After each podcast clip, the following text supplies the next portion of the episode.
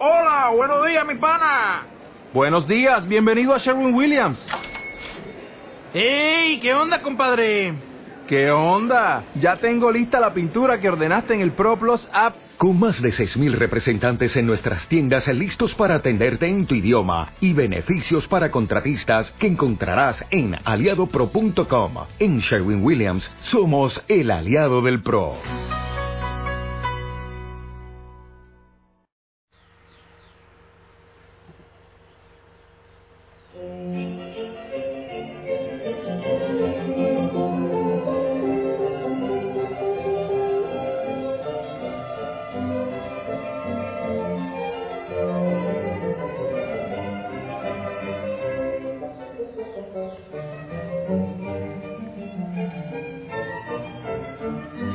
Linda familia Osana, muy buen día. Feliz amanecer, muéstrame los dientes, o las encías, o las raicitas, pero sonríe, glorifica al Señor, porque este es un día maravilloso. Bueno, los sábados normalmente le dedicamos más tiempo también a darle gracias al Señor por la Madre María, por la mujer del sí. En el Monte Tabor todavía oscuro, ya se están levantando, escucha, por allá ese fue Luis Aníbal, y por ahí están también los pajaritos cantando, todavía está oscuro, yo me levanté temprano, creo que desde las 3 de la mañana, ya estaba orando y gozándome en el Señor. ¿Y sabes qué pensaba? Decía hoy, Señor, si mucha gente se entera de lo feliz que yo soy como Pustinik, como ermitaño, pues se acabará la generación porque mucha gente quería vivir como yo vivo. Bueno, glorifico al Señor, incluso riéndome con Él de esas cosas. Familia, espero que también estés orando, que no tengas miedo a la contemplación. Hay mucha gente que me hace preguntas y está muy bien que las haga. Eh, me dicen, Padre, pero es que a veces siento que se me sale el alma por la cabeza, por la mente, por el cerebro, me tiemblan las piernas, no sé qué hacer. No te angusties, no te preocupes. Poco a poco, avanzamos poco a poco es que muy pocas veces hemos hecho silencio, muy pocas veces hemos buscado al Señor así. Lo buscamos de muchas maneras, muy bien, pero de esta manera pocas veces. Y yo creo que el Señor quiere que busquemos su rostro, como lo dice el Salmo. Así que sin ningún temor, con calma, con tranquilidad, con suavidad. Tenemos que ir llegando poco a poco y para eso está también el diario espiritual. Espero que estés fiel, que estés perseverando eh, algunos me dicen, sí, he hecho dos que tres contemplaciones. No, no son dos que tres. O sea, es un poquito más firme, con más ganas, eh, un poquito con más fidelidad, sin matarnos, pero con un poquito más de fidelidad. Familia, quiero compartirte la palabra del Señor para que veamos qué es lo que el Señor tiene para decirnos en este día. Y hoy terminamos la lectura del libro de Tobías. Qué bueno, qué lindo si tú dedicas tiempo a, a meditar y a leer a Tobías. Es bonito, es un libro pequeñito por si acaso, ¿eh? Entonces vamos eh, concluyendo esta lectura del capítulo 12 de Tobías. Dice así, cuando terminaron los festejos de la boda de Tobías y Sara, Tobit llamó a su hijo Tobías y le dijo, tenemos que pagarle lo debido al hombre que te ha acompañado y darle una buena recompensa. Tobías eh, llamó a Rafael y le dijo, recibe como recompensa la mitad de todo lo que hemos traído y vete en paz. Entonces Rafael se llevó a los dos aparte y les dijo, bendigan a Dios y glorifíquenlo delante de todos los vivientes por los beneficios que les ha hecho y canten himnos de alabanza en su nombre. Proclamen dignamente la obra del Señor y no sean negligentes en recordarlas. Es bueno guardar el secreto del rey, pero es todavía mejor proclamar y celebrar las obras del Señor. Hagan el bien y el mal no los alcanzará. Es buena la oración con el ayuno y la limosna con la justicia. Es mejor tener poco viviendo con rectitud que tener mucho haciendo el mal. Es mejor dar limosna que acumular tesoros. La limosna libra de la muerte y purifica de todo pecado. Quienes dan limosna tendrán larga vida. Los pecadores y los malvados son enemigos de sí mismos. Voy a decirles toda la verdad, sin ocultarles nada. Les acabo de decir que es bueno guardar el secreto del rey y que es mejor todavía proclamar y celebrar las obras del Señor. Sepan pues que cuando ustedes dos, Tobías y Sara, oraban, yo ofrecía sus oraciones al Señor de la gloria como un memorial. Y lo mismo hacía cuando tú, Tobit, enterrabas a los muertos. Y cuando te levantaste sin dudar, dejaste tu comida y fuiste a sepultar a aquel muerto. Precisamente entonces yo fui enviado para ponerte a prueba. Dios me envió de nuevo a curarte a ti y a Sara, tu nuera. Yo soy Rafael, uno de los siete santos ángeles, de los siete santos ángeles que estamos presentes ante el Señor de la gloria. Así pues, den gracias al Señor en la tierra y alaben a Dios. Por mi parte yo vuelvo junto a aquel que me ha enviado. Ustedes escriban todas las cosas que les han sucedido y desapareció. Palabra de Dios. Familia, varias cosas, como siempre en la palabra hay varias cosas que decir. Y esta no es la excepción. Mira, un detalle importante que es bueno que tengamos claro, que tengamos conocimiento al respecto. Está hablando, bueno, de los personajes principales de esta eh, historia de Tobías, Tobit, de Sara, de Ana. Está también Rafael, el arcángel Rafael. Eh, y él mismo hoy dice, hoy le revela el secreto a esta familia, diciendo que él es eh, uno de los siete que está al ladito del Todopoderoso, del Rey de Reyes. Hermoso. ¿eh? Esto dice mucho, es la presencia del Señor que siempre está con nosotros. Eso es el ángel. El ángel es la presencia de Dios que siempre nos acompaña, que está con nosotros. Pero también hay que tener mucho cuidado porque se ha tergiversado mucho el tema de los ángeles. Entonces eh, han inventado nombres para otros eh, ahora le envían a uno ángeles y le, le ponen un mensaje, si no tiene una dificultad, yo te envío mi ángel. Eh, así como si los ángeles fuesen nuestros esclavos o no sé qué cosa. Eh, la palabra en Tobías sí muestra que los ángeles son servidores en la presencia del Señor que nos acompaña y que está con nosotros. Pero debemos tener cuidado de los que inventan, andan inventando enviar ángeles o, nombres de ángeles. Entonces Uriel, Josiel, claro, como los tres que nos habla la Biblia son Gabriel, Miguel y Rafael, entonces, bueno, pueden ser Jonel. El caso es, creen que el caso es ponerle él al final y ya está. Pues no, esos son inventos y la iglesia no lo aprueba. La iglesia solo eh, reconoce nombres de tres ángeles que están en la Biblia. Te repito, Gabriel, Miguel y Rafael, solo eso. Lo demás, cuando te mandan ángeles y con nombres y todo, esos son inventos nuevos y extraños, no aprobados por la iglesia. Es importante saber eso. Y es hermoso el papel que hace Rafael en la historia de Tobías, cómo les acompaña, cómo se hace realmente un servidor en nombre del Señor para esta familia. Ese era un detalle que quería explicar, pero hay otro detalle que yo creo que es el centro del libro de Tobías, que es el centro y nos enseña muchísimo, y es acerca del dolor, acerca del sufrimiento. Creo que ayer ya hablé de ese tema, pero quiero hacerlo hoy y ampliarlo un poco. Hay personas que dicen, pero yo no creo en Dios, porque si Dios existe, ¿por qué? Aquellos que son de fe, que son fieles, aquellos que son orantes les va tan mal, y por qué a los malos les va tan bien en el mundo. Y cuando yo predico eso, la gente hace un gesto eh, de que es verdad, y muchas veces es verdad. Pero la pregunta es, los malos, por decirlo así, si es que realmente se puede decir que hay gente mala, yo creo que no. Hay gente que seguramente tiene maldad, todos tenemos algo. Pero aquellos que tienen más maldad, o como dicen, a los malos les va bien, ¿será realmente que les va bien? Es muy probable que en los negocios, que en muchas cosas les vaya bien, pero en su corazón, en su interior, ¿les irá bien realmente? ¿Crees tú que eso es así? ¿Crees que es una realidad? Pero aparte de eso, y aunque así fuese, hay una cosa que debemos tener siempre presente. El Señor no ha dicho la última palabra. No te olvides que Él es eterno. No te olvides que Él tiene todo el tiempo.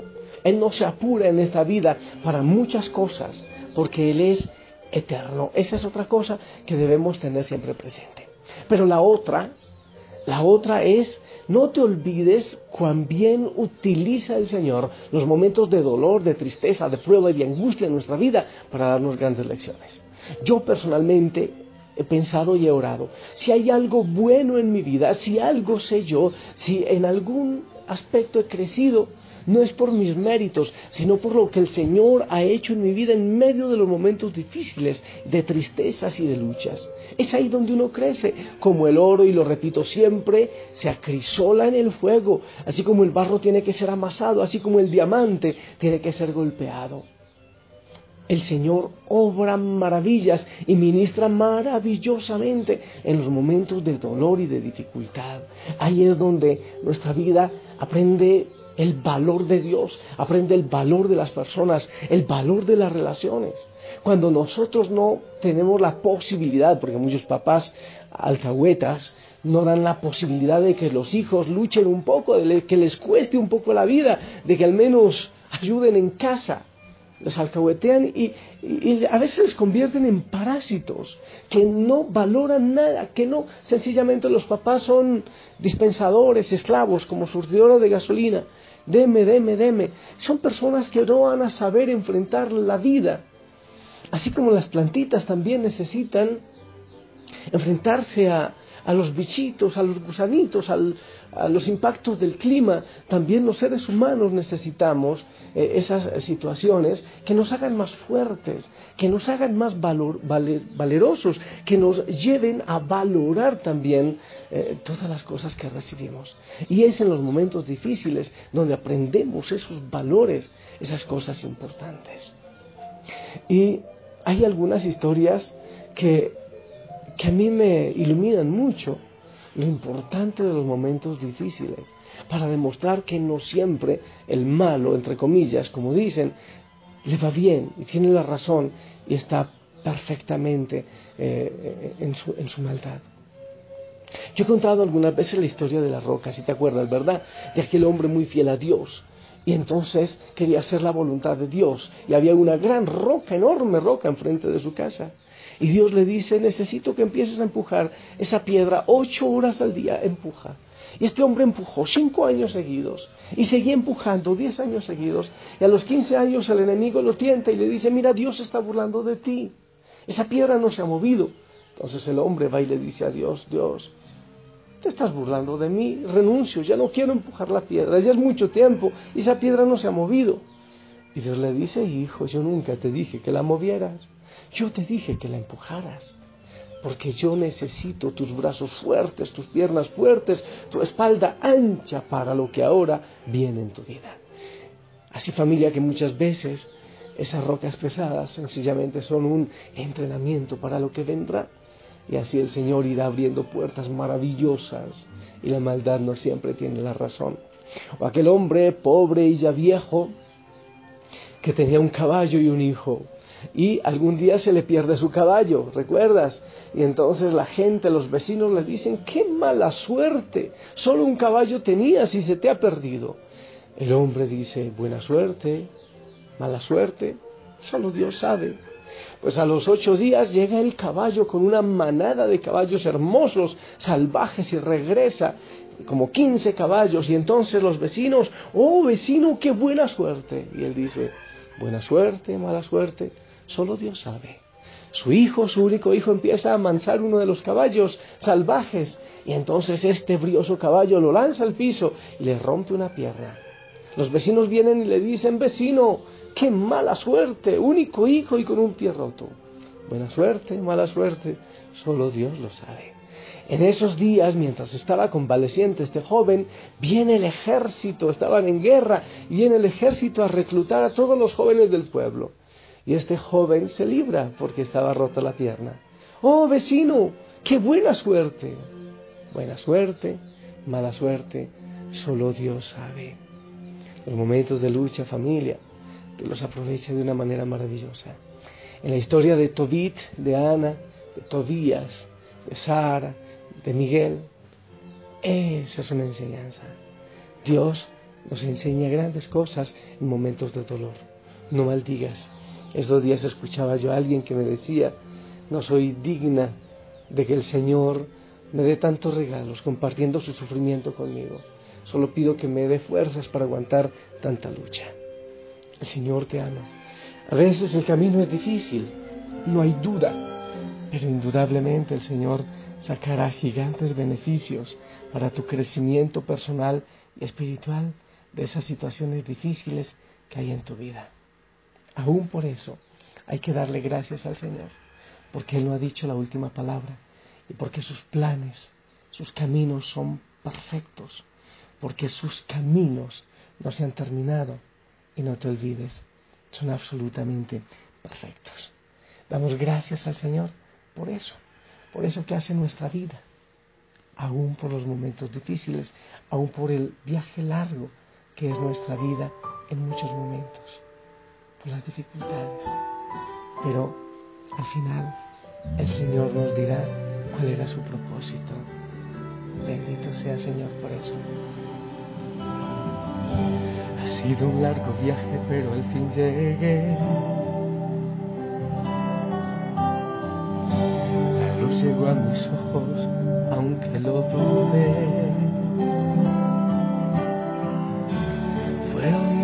de inseguridad.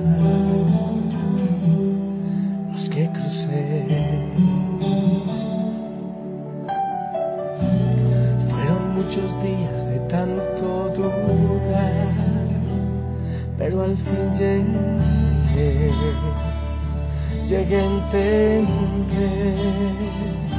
que para esta hora he llegado, para este tiempo nací, propósitos eternos yo me di.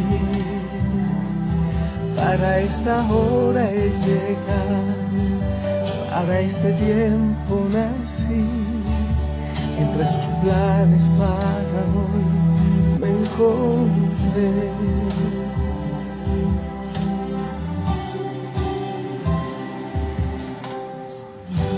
Y nunca imaginé que dentro de su amor y dentro de sus planes me encontrará yo. Fueron muchas veces que la timidez me lo impidió. Fueron muchos días de tanto dudar, pero al fin llegué, llegué a entender que para esta hora he llegado, para este tiempo nací. El Señor tiene planes perfectos en tu vida. Muchas cosas llegan sin que Él las mande, situaciones dolorosas, pero Él hará obras perfectas. Sigue empujando, porque Él te está preparando para algo. No siempre. Los que hacen la maldad, los que no esperan al Señor, tienen el corazón lleno y no siempre tienen un final de paz y de gozo. El Señor tiene planes perfectos, no te olvides. Yo te bendigo, bendigo toda tu vida y le pido al Señor que te atraiga siempre a la contemplación, a estar con Él. En el nombre del Padre, del Hijo y del Espíritu Santo. Amén. Esperamos tu bendición.